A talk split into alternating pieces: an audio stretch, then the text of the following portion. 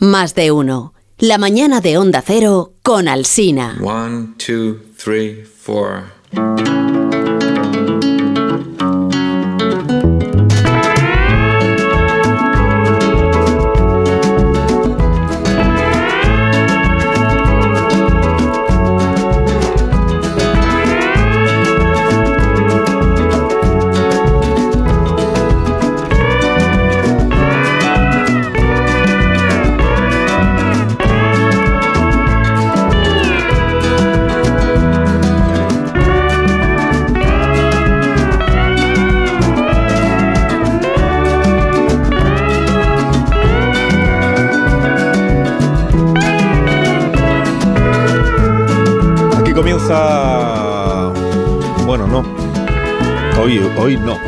Un programa de actualidad, como saben los oyentes. Nos pegamos siempre a, a la última hora y por eso hemos eh, decidido, el equipo editorial del programa, eh, no hacer esta mañana cultureta y sustituirla por una entrevista al protagonista de la jornada, que es el ganador del premio Alfaguara de novela, en su edición de este año, que es el conocido colaborador de este programa y otras cosas, que tampoco Sergio del Molino. Muy buenos días, don Sergio.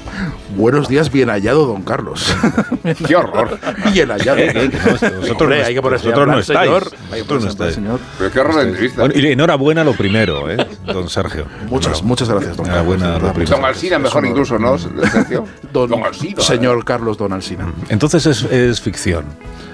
Todo es ficción. Todo es ficción. Ya, bueno, es novela.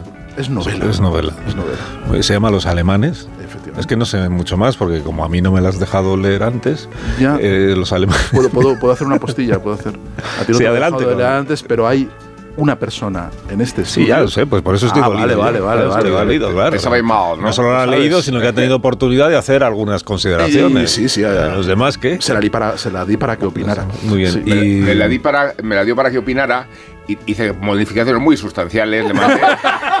Sí, de hecho, estamos planteando la co- coautoría. Yo solo digo que, que le reescribí por lo menos 160 páginas. 160 páginas. Mira, Sergio, por aquí no, por aquí tal. Yo Luego no llevaría la novela por aquí. Cambiaste la trama. ¿no? Bueno, significativamente. un poco el punto de vista narrativo se lo alteraste. me, me llevó mi trabajo, ¿eh?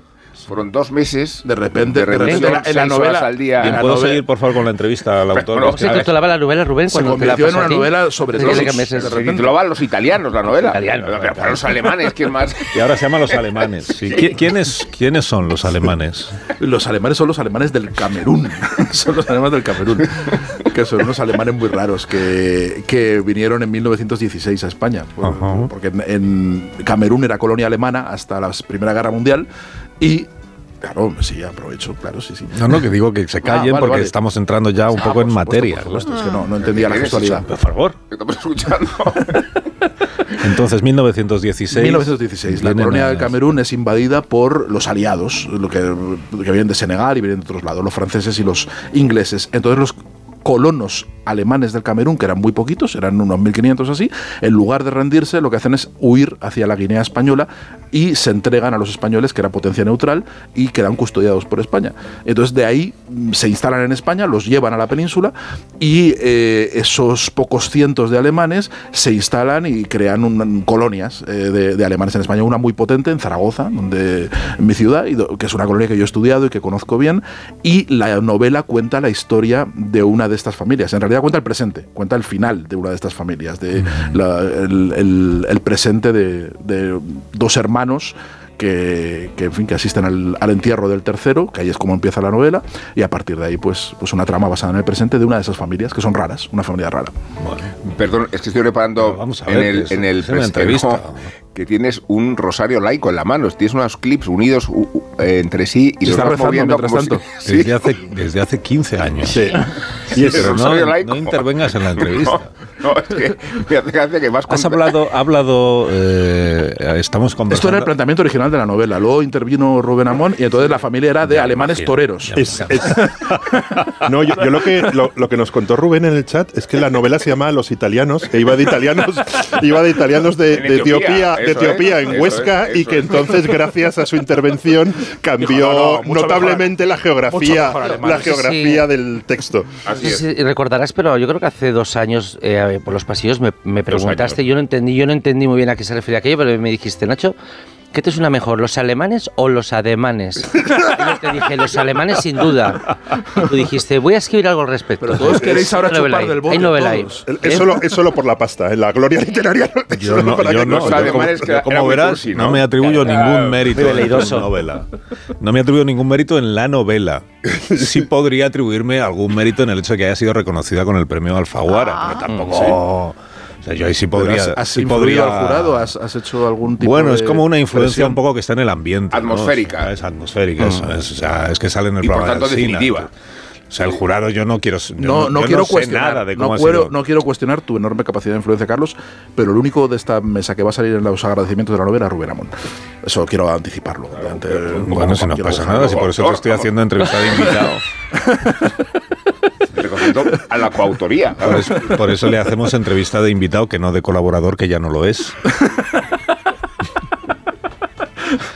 Claro, y entonces los, los alemanes ha, ha dicho el autor, eh, Sergio del Molino, con quien estamos conversando esta mañana, aquí en la Cultureta, ha dicho que, que es una es una que es, una colonia de alemanes, es decir, es una eh, digamos que tiene una una deriva colonial la no, no, es que- no, no tiene ninguna deriva colonial. Digamos Es que esto puede ahuyentar a No, ministros Urtasun no, como no. Urtasun de leerla. No, no creo que vaya a ser censurada por, por la nueva doctrina del Ministerio de Cultura. Eso crees tú. Con- confío en que no. Confío en que no. Al menos la vamos a publicar pronto para que no entre el decreto en vigor antes. ¿Cuándo, por cierto? ¿Cuándo se publica? ¿Cuándo? En marzo, el 21 de marzo. El 21 de marzo sale a la venta. En, en las mejores librerías y en algunas de Para las la peores. primavera. Pero además, o sea, Sergio, son derechos de autor también, ¿no? O sea, es el premio y el, el recogido convencional de vamos una a novela. en esa- Pero ¿cómo no vas a entrar? Pero Vamos si- a entrar en ese terreno. Pero, pero ¿cómo es que no? El Bill Metal, yo que no me he metido en esto por el dinero. Exactamente. Ni te vas a salir por Ay, el por dinero. favor. Tampoco. Bueno, según lo que caiga, ¿eh? Ya verás que no. Bueno, pues enhorabuena eh, y muchas gracias por habernos Muchas acompañado esta mañana. Muchas gracias. Carlos. Y ahora ya empieza la cultureta eh, con, con los Con Sergio. Molino también. No, no. Sí, hombre. Hoy no. En agradecimientos a Mon, pues sale en la otra cultureta, no en la mía. Pero no, tú has salido en agradecimientos en otros libros míos. Ya, en otros libros, claro, en otros, pero es que no se he presentado, me doy cuenta ahora. Bueno, da igual. todo el mundo No sabe. necesitamos, a ti di esto, no mundo- necesitan presentación, di esto también, este tópico, no necesitan presentación. ¿Sabes? Yo en mi cultureta diré lo que yo crea que tengo que decir. Tú en tu cultureta di lo que tú pienses, porque da igual, porque es la de la noche. Tampoco Porque tiene- da igual porque nadie la escucha. Bueno, estamos muy contentos también de recibir a, a- ¿cómo se llama? Nacho Vigalondo, que ha vuelto. ¿eh? Ha vuelto Que también es un premio en sí mismo estar aquí. ah, qué bonito. Para mí es un premio estar es aquí con vosotros y compartir mañana. Es muy bonito. Para mí es, es un alfaguara perfectamente. O sea que Todos gracias por el un reconocimiento. Todos los días son alfaguara. Todos los días eh, en tu- eh, con tu proximidad todo es, un, todo es celebrable. Bien, y estamos con Rosa Belmonte y con Guillermo Altares y con eh, Amor Rubén, Amor, sí, así es. Y con el guion de Zumer, que hay que respetarlo un poco, porque si no, luego dice. La Sociedad de la Nieve ha sido candidata, es candidata al Oscar a mejor película internacional. Esto lo hemos contado esta semana. Muy bien. Estamos de acuerdo, ¿no? Bueno, vamos. Estamos de acuerdo. Bueno, Sergio no, pero No, ¿qué no. más da? Si Sergio ya no. Llenos de los nuestros. Sergio no le, no- que no le gustó. Y cuidado la categoría, Carlos, porque es que está muy competida, ¿eh? La, la película internacional es. Exactamente. Luego hablaremos de la otra con la que compite, ¿no? Que es La buena, ¿no? Bueno, compite con La zona. Y menos mal que no está anatomía de una con la zona de interés y compite con la de Wim Wenders, ¿eh? Ah, también. Sí. Bueno, es igual, yo voy con la de Bayona, que es la única que he visto. Voy a cuando vea- Entonces, hablando justo de este Oscar de película internacional, el guionista ha encontrado una revista del año 1992, la revista argentina de cine El Amante, cuya portada la ocupa un- una imagen de la película Telma y Luis. Dice reimpresión, primera edición agotada. La revista de página 5 entrevistan a Adolfo Aristarain, que está a punto de estrenar en aquel momento Un lugar en el mundo, la película de Lupi, de Cecilia Rotti, de eh, Sacristán. Eh, y le pregunta el periodista, ¿cómo se hace para ganar el Oscar a la película extranjera?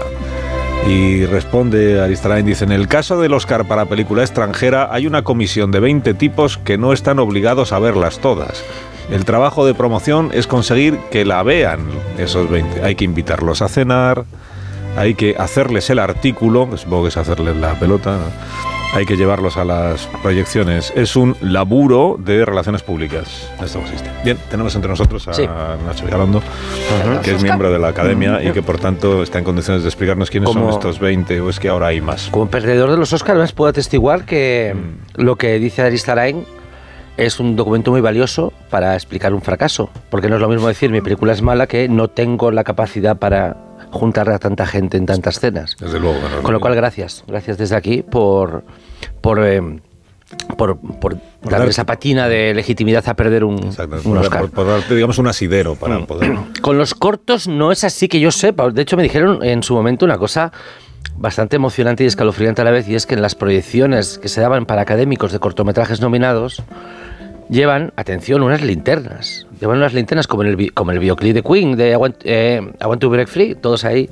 Y entonces cada 10 minutos se para la proyección, se para la proyección y eh, los que quieren seguir viendo el corto tienen que encender las linternas y si hay suficientes luces en la sala se, sigue, sí, sí.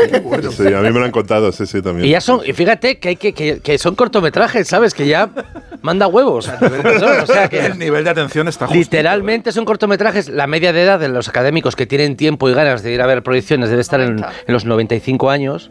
Pues eh, su generación, que parece estar libre del déficit de atención, pues son tiene estas prácticas Pero no de la tan deshonrosas. próstata. ¿Qué? ¿Qué ha pasado? bueno, también. ¿Por qué no? por ¿Por la qué no? Eh, y, eh, y eso ya manda, manda huevos que siendo cortometraje se, se establezcan estas políticas y quizá tuve suerte porque mi, mi corto era el más corto de la selección aquel año, o sea, literalmente 11 minutos. No dio tiempo, ni a encender la linterna. Claro, mi corto a los 7 minutos y medio se, se termina, con lo cual, perfecto, ya. No, na- nadie tuvo la ocasión de decir que no. Eran, eran una audiencia cautiva. Linternas cautivas, mejor dicho. Pero sí, sí. eh, De em, todas maneras, estábamos hablando de Bayona, no de, no de ti. Ah, bueno, yo que entonces yo ya no sé qué decirte, porque, porque no, no voy ahora mismo a atestiguar que, que Bayona efectivamente está montando cenas como un loco en Los Ángeles. No tengo ni idea, ¿sabes? No. Claro, pero el el caso de, de la Sociedad de la Nieve y en mucho mayor, eh, mayor importancia la zona de interés, la de Wim Wenders, es evidente que ya no son aquellas películas extranjeras que no se veían.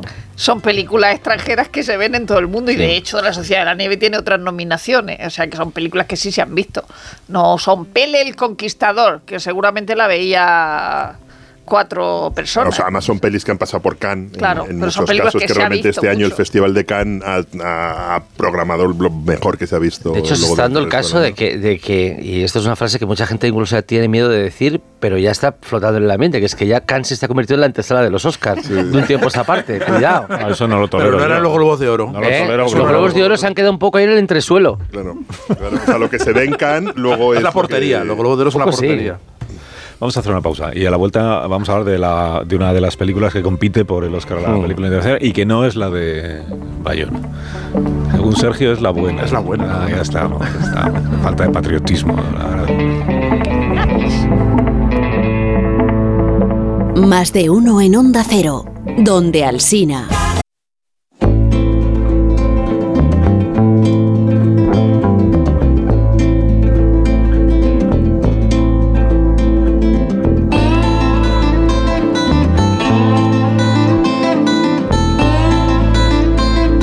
Más de uno en Onda Cero, donde Alsina.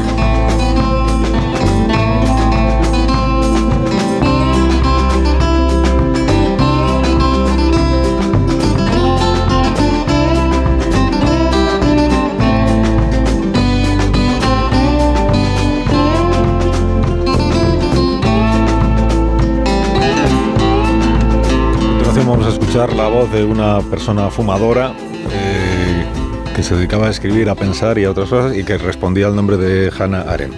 Wir stellen uns doch unter einem Verbrecher jemanden vor mit verbrecherischen Motiven. Bueno, Sergio, autor de Los Alemanes, puede ir traduciendo. Dann hat Habla en alemán. Es que el, el acento de Hanar es muy cerrado, no lo pillo.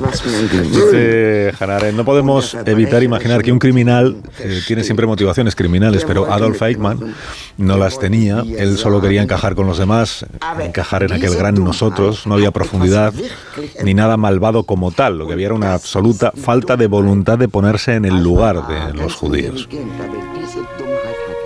Bueno, ella asistió, como seguramente los oyentes saben, en Jerusalén al juicio contra Eichmann y escribió un libro que se llama Eichmann en Jerusalén, Informes sobre la banalidad del mal, en el que defiende esta idea de que el holocausto fue llevado a cabo por cientos de hombres carentes de motivaciones profundas y carentes de una maldad aparente, o sea, gente perfectamente corriente como el padre de esta señora.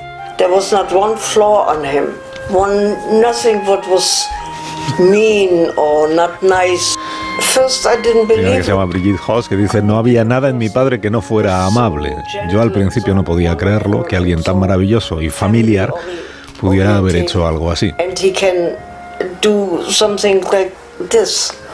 Padre era Rudolf Hoss, eh, teniente coronel de las SS y responsable del campo de concentración de Auschwitz, en cuyos hornos fueron asesinados eh, pues, un millón de judíos, según cifras del propio Hoss, que hizo este campo habitando una casa justo al lado. O sea, él y su familia numerosa vivían allí, justo al lado. Una casa de tres plantas, con jardín, con flores, con árboles, con piscina, con huerta, con invernadero y con un campo de girasoles. Una finca cuyo perímetro se cegaba al exterior con enredaderas y plantas para que no se viera lo que sucedía al otro lado. Aunque los sonidos, sea inevitable que traspasasen los sonidos sí la cerca. Bueno, aquel era el sueño inmobiliario de su esposa, eh, Hedwig Hoss, apodada la reina de Auschwitz, a la que tampoco faltaba la mejor comida, la mejor bebida y la mejor ropa y los mejores muebles. Un lugar idílico. También para los cinco hijos, incluida Brigitte, que tenía entonces nueve años. I loved it. It was like paradise for me. And I didn't know what was on the other side of the Le villa. encantaba ese lugar que era como el paraíso para ella y que no tenía ni idea de lo que sucedía, de lo que había detrás de aquella valla. Los culturetas han visto esta semana La Zona de Interés. Que Está basada en, en la novela de. Esto lo ha descubierto Bollero, ¿no? Que está basada en una novela que él no había leído, ¿no? Ah, De, de Martin eso fue la semana pasada, sí. Sí. Su obra de la semana pasada. Y, y os ha gustado mucho la obra. Mucho, Me han dicho que a Vigalondo le ha entusiasmado la película. Ah, sí, sí, sí, sí, vamos, vamos. no, Sí, sí, sí, sí. Me gusta mucho. también, ¿eh? A ti también. Sí. Hombre, y de, y de hecho Jonathan Glazer se está como estableciendo como el mejor adaptador de novelas que tiene el cine contemporáneo, porque ya su anterior película, Under the Skin, también era una adaptación de una novela. Y el tío tenía el talento de hacer una adaptación irreconocible, que creo que, creo Es lo que es lo que, Es lo que ha lo hecho ahora, sí, sí. Que es, lo que, es un lenguaje distinto, entonces yo creo que es una labor de pura, de pura honestidad, que si cambias de lenguaje, si cambias de forma, la transformación sea más profunda de lo que estamos acostumbrados. Así lo que, lo que, o sea, lo que estamos acostumbrados es que las películas cambien el acento de lo que ya está escrito en el libro o se dediquen a omitir cosas, pero que quieren que el resultado sea lo más próximo posible a la experiencia de la lectura. Y Jonathan Glazer hace lo que es más ético, diría yo, que es crear una obra a partir de un referente, que es la propia novela. Es muy interesante además porque la, la decisión que toma Glazer es cambiar radicalmente el punto de vista desde la cual está contada la novela de la zona de interés. Pero la zona de interés es una novela coral contada en primera persona por los, por los propios protagonistas. Pero y además Pero, es Sergio, humorística. Y es humo- tiene un y- y Que era el por- problema que aparte, generó. Eso aparte que tiene, que tiene un, un gran componente humorístico. Es una comedia que de oficina. Es una, es una tragicomedia, ¿no? De- la, la- eh, la zona de interés. Pero sobre todo está contada desde el punto de vista de, de ellos. O sea, hay un, eh, una asunción de, de- de los propios personajes y son más, no solo la familia de, de Rudolf Hess, hay más gente, hay un Sonderkommando, hay o- otros funcionarios de Auschwitz y lo que hace Glazer es this adoptar un punto de vista casi objetivo de, de- con, con planos largos, con, con planos generales, eh, para ¿Qué te parece? con- con- con- contemplando desde fuera. Entonces, el- ¿a ti te el parece asunto. bien que, cuan- que, por ejemplo, se adaptara una novela tuya que lo cambiaran todo, ¿no? Sí, Estás sí, dejándolo sí, sí, claro. en Vale, muy absoluto. bien. Una muy vez que bien. la ha Está dicho vendido. una- Te, está dicho toma- en pu- te tomamos la palabra. Si has cobrado y hacer una película Creo, como La creo Zona que de el Interés. director tiene la, tiene la, la- la total legitimidad de, de con ese material hacer una obra suya. Es que hace una obra suya porque eh, Martin Amis, que hace una comedia de oficina, es una cosa de líos, de mucho celos. más profundo, Y eh, de hecho, Martin Amis ah, ah, se, se- se ve obligado un poco al final de la novela a hacer una especie de ensayo hablando de la imposibilidad de explicar el holocausto, de la imposibilidad de explicar eh, a, a Hitler. Y entonces Jonathan Glazer evidentemente hace otra cosa y, y- y se parece mucho al hijo de Saúl en el sentido de que, de que no estamos viendo nada. No estamos viendo nada, pero lo sabemos todo. Lo. Lo estamos oyendo, todo. es el sonido, ¿no? está- en la- las cámaras son, eh, eh, o sea, lo- la- la película está fuera de campo, hay mm, cámaras ocultas que los actores ni siquiera sabían dónde estaban, con lo cual no hay muchos primeros planos. Pero, eh, claro, parte de esa idea de cuando dice, es que los jóvenes no saben quién es Miguel Ángel Blanco o los jóvenes no saben lo que es el holocausto. Esos jóvenes no pueden entender esta película. Eh, esta película la va a ver gente que tiene sabido qué es lo que está pasando en esa chimenea y qué es lo que es ese ruido y qué es lo que significan las, las cenizas en el río o de abono. Y luego eh, también hace una cosa Jonathan Glazer que es ponerle nombre a la, a la gente.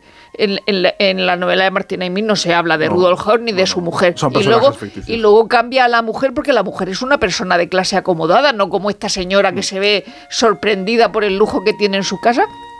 Y luego, claro, hay cosas eh, eh, escalofriantes que, en el, que si tú cuentas lo que es, no tiene por qué ser escalofriante. Es decir, una señora probándose un abrigo de piel. Eso no, no tiene por qué ser escalofriante, y sin embargo lo es. Sí, yo creo que eh, la saturación de películas de nazis, que no creo que obedezca siquiera al propósito de hacer memoria, sino a fines mucho más obscenos y relacionados con el, el sensacionalismo, con, con el, el- el aire comercial, eh, necesita como antídoto una, una concepción de- del tratamiento del holocausto desde la elipsis. Y, y lo único que te puede conmover ya es exactamente lo que no ves.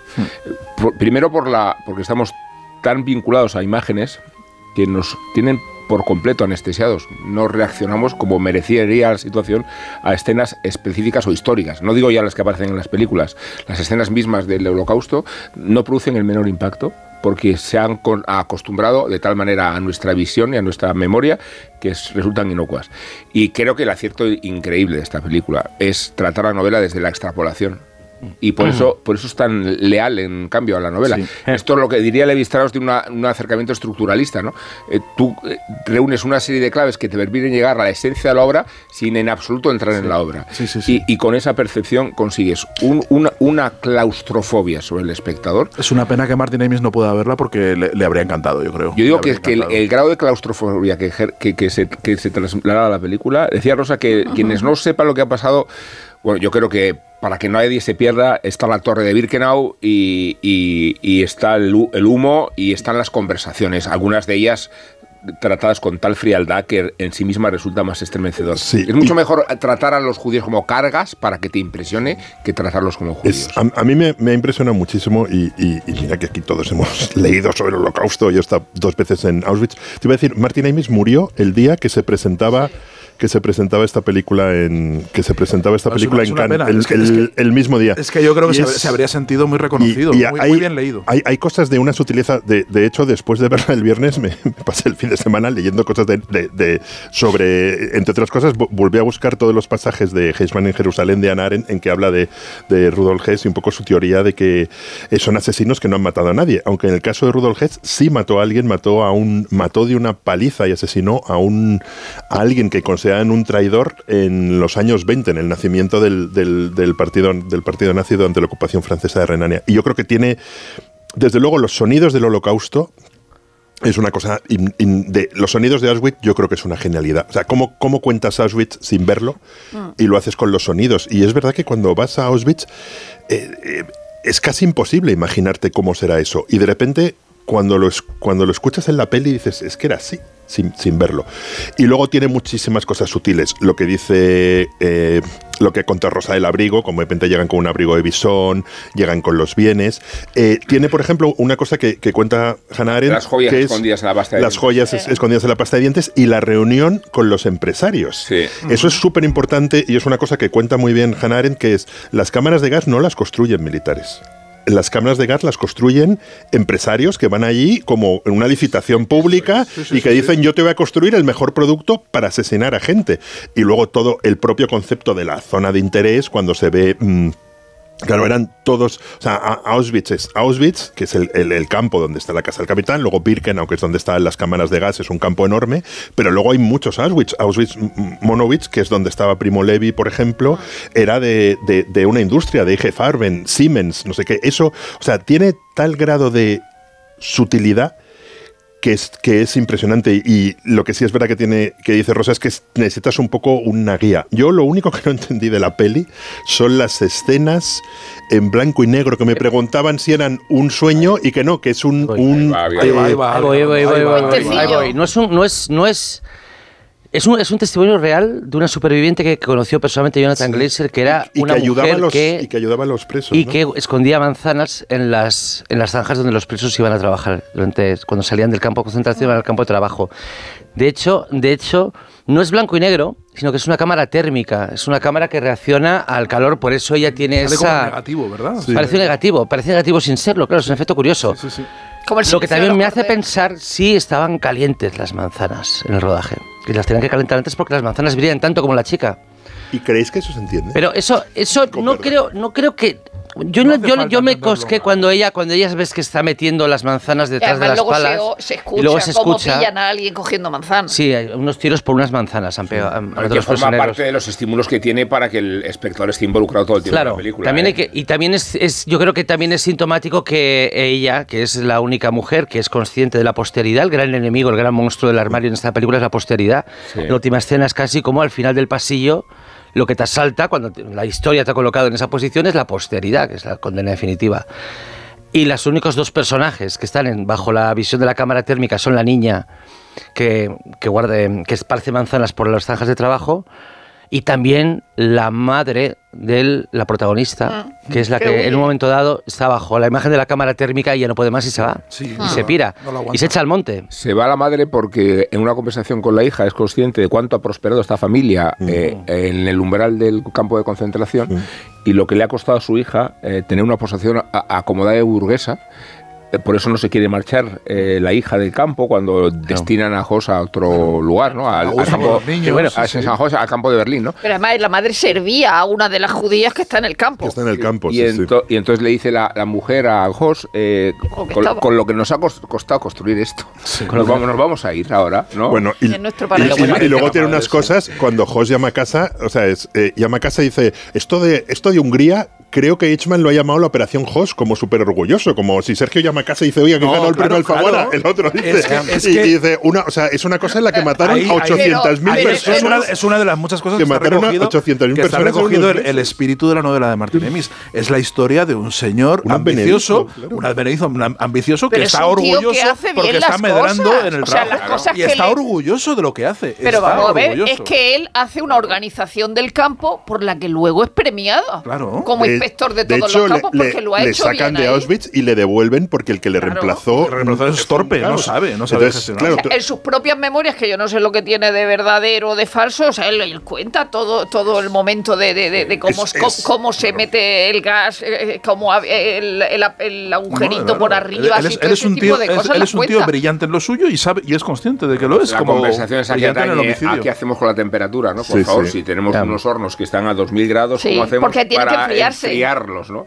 Desde luego, los, es- las Claro, y hacen técnicos- hornos circulares y utilizan. Y creo, eso eran empresarios. que eso es Claro. lo Desde luego es un- Eh, bueno, ya, ya hemos visto toda la vida que esto es una industria de la muerte y para ser una industria tiene que estar bien hecha.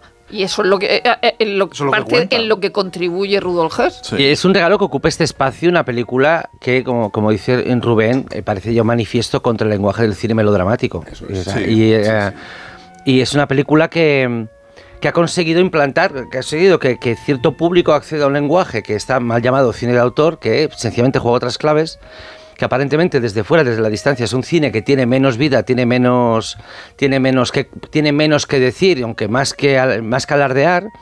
Sin embargo, es una película que tiene emociones muy intensas, tampoco cae en el truco del cine de, de autor, que es como muy a, la Haneke, que es muy frío, pero hay una escena de ultraviolencia. Sí, no, no, no, hay es la nada. blanca, no no Y hay tiene nada. tesoros escondidos como esa hay conversación nada. De la pareja junto al río en el que él, en el que él anuncia el traslado. Y hay una conversación en la que y, no la, sabes la- si y reírte. la conversación de la pareja en la cama. Claro, porque Es está, parece que ella está diciendo, no todo vale, ¿no? No, hay que tratar mejor. a ver si empezamos a tratar mejor a, a la gente para la que trabajamos, porque no todo vale, ¿no? Que te trasladen así como así. Entonces es una película muy viva. Oye, Me ha chivado aquí el guionista que en los años 50 Brigitte, la, la hija de, eh, de Jos y de su esposa, abandonó eh, el hogar familiar y se buscó una nueva vida fuera de las fronteras alemanas. Viajó hasta España. Cambió de apellido. Conoció aquí a Valenciaga. eh, Valenciaga la contrató como modelo. El New York Times decía que era una mujer alta, rubia, extremadamente bella y con un porte de rudeza ideal para las pasarelas. Y luego se casó con un ingeniero que era irlandés pero que trabajaba en Madrid. Y cuando ella le confesó el secreto que tanto quería ocultar, su marido eh, dijo que la comprendía y que ella era tan víctima como cualquiera. Esto parece los alemanes de Sergio Sí, del ¿verdad? Molino. Parece, La parece la segunda parte del libro. Porque aquí el programa está, es un programa La bien, bien trabajado, es un programa planificado. Dice, Sí, empezamos con los alemanes, terminamos con la muy bien. alemana que viene a España, Que- que conoce a Sergio del Molino y que inspira la novela ganadora del premio Alfaguara. sí. Minuto, ahora continuamos.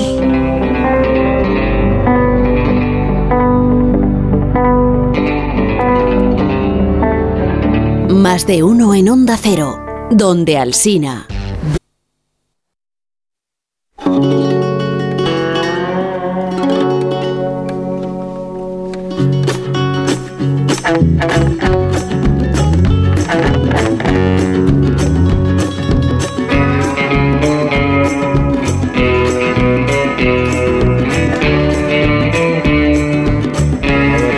Esta mañana a los oyentes que leyendo hoy la crítica de cine en los periódicos sobre pobres criaturas, eh, no sé con quién me tengo que quedar, porque hay quien dice espectacular, magistral, extraordinaria, y hay quien dice pues, insoportable, me, ¿cómo es? Me ataca los nervios. Eso dice, solo lo ha dicho Bollero. Bollero.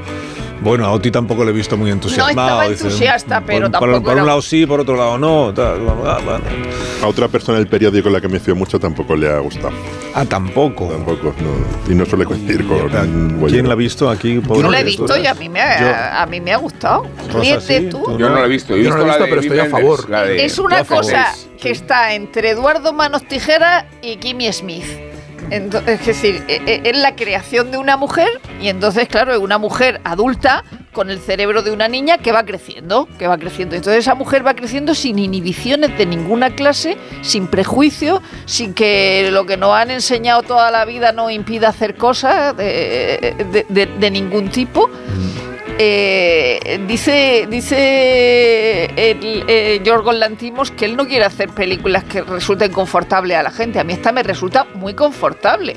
Y me, me parece que el final es ideal. O sea, para cu- cualquier mujer se siente bien con ese final. Cuentes más. No estoy contando nada. Ah, bueno, Pero eh, a, a mí, a mí me ha gustado y de hecho me parece la película más normal y a la vez más rara de, de Lantimos. Pero decir que, que se, Pues la película más rara del Antimos Muy tiene que ser rara, tiene que ser rara, pero que muy rara. ¿Qué pasa, Nacho? No, no, eh, no sé si me preguntabas por si había visto algo esta semana. Eh, hay- algunos estáis. Algunos Una estáis. víctima. Una, algunos espera, una estáis- víctima de la sociedad no, ¿eh? Algunos estáis recogiendo frutos, yo estoy plantando semillas. Haciendo películas, quieres decir. Pues planta. Pues cuéntanos tu rodaje. Pues planta. No, em- empiezo, empiezo, empiezo ya en- dentro de poco. Y ahora estoy ya picando. O sea, estoy haciendo. eh, No, eh, no rodar es más difícil que rodar cuando rodar es lo que se avecina. Estamos, estamos con los ensayos. y- Yo no estoy entendiendo nada, gran yo cosa. tampoco. Bueno, Bueno, ya, bueno, pues ya, por eso. Son son tecnicismos, entiendo que son Ya. tecnicismos que son difíciles de.